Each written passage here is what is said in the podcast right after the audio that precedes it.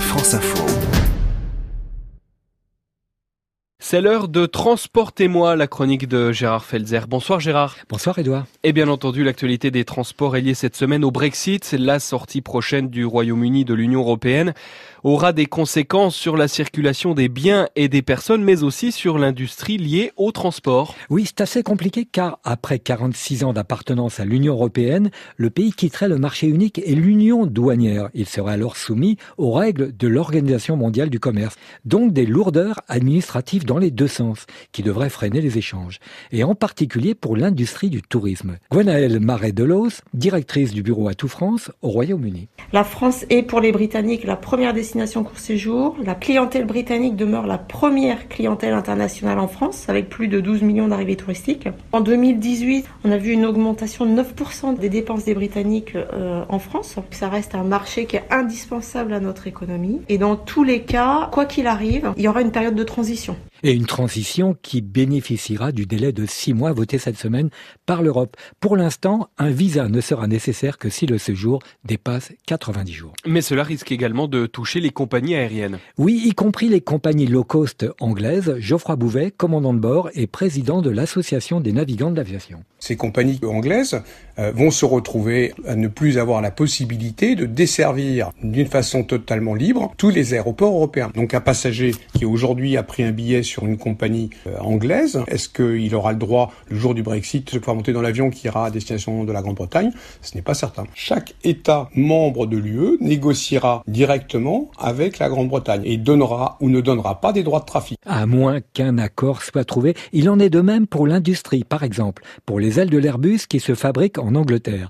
Tom Enders, le patron qui vient de quitter la présidence, s'est dit inquiet pour les 14 000 emplois en Angleterre et notamment pour les voilures des futurs avions qui pourraient bien être fabriqués ailleurs, mais en Europe. Et il y a aussi le transport maritime, Gérard, et notamment l'activité liée aux bateaux de pêche. Oui, une préoccupation que semble partager Frédéric Cuvillier, ancien ministre des Transports, aujourd'hui maire de Boulogne-sur-Mer, qui est le premier port de pêche en France. Boulogne est le premier centre européen de transformation de produits de la mer. Sur les 400 000 tonnes qui sont traitées, une partie importante transite ou sont d'origine euh, britannique. Et donc les conditions de passage de la frontière rétablie sont des conditions euh, extrêmement importantes pour euh, l'avenir de cette activité. Ce sont 300 entreprises, 5000 emplois. Et oui, et cela confirmé par Émeric Charzan, secrétaire du syndicat des marieurs on est potentiellement touché à deux niveaux. D'une part, les produits qu'on fait venir du Royaume-Uni et d'autre part, nos propres pêches qui, pour une bonne partie, sont réalisées dans les eaux britanniques. Les évaluations qu'on avait faites il y a déjà pas mal de temps chiffrent l'impact potentiel du Brexit à 30%. Si, euh, par malheur, on devait en arriver là, ben, c'est euh, au minimum un tiers, euh, voire la moitié de nos entreprises qui risquent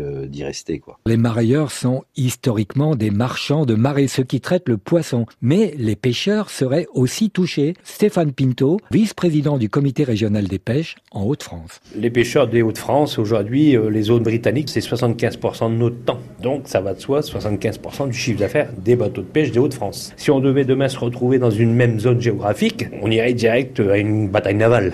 Une bataille navale, mais aussi des problèmes d'encombrement routier à la frontière. Oui, euh, les files d'attente, l'engorgement à l'entrée du tunnel sous la Manche ou dans les ports est une préoccupation pour Thierry Grumiaux de la Fédération nationale de transporteurs routiers. C'est le conducteur routier, quoi qu'il arrive de toute façon, qui va être en première ligne, du fait de l'impréparation ou de la mauvaise préparation peut-être d'un certain nombre d'acteurs comme les exportateurs ou les représentants en douane enregistrés. Le transporteur, s'il n'a pas les documents pour pouvoir passer la frontière, bah, c'est lui qui sera bloqué en attente qu'effectivement les documents et les formalités soient faites comme elles doivent être faites. Allez Gérard, on passe à la séquence insolite de la semaine et elle est sur les premières liaisons transmanches que vous connaissez bien pour avoir vous-même établi des records sur toutes sortes de machines. Oui, en effet, Edouard, on fête cette année les 100 ans de la première liaison aérienne entre Paris et Londres qu'on appelait l'aérobus. Et dix ans plus tôt, en 1909, Blériot réussissait la traversée de la Manche, ce qui lui a fait dire désormais l'Angleterre n'est plus une île.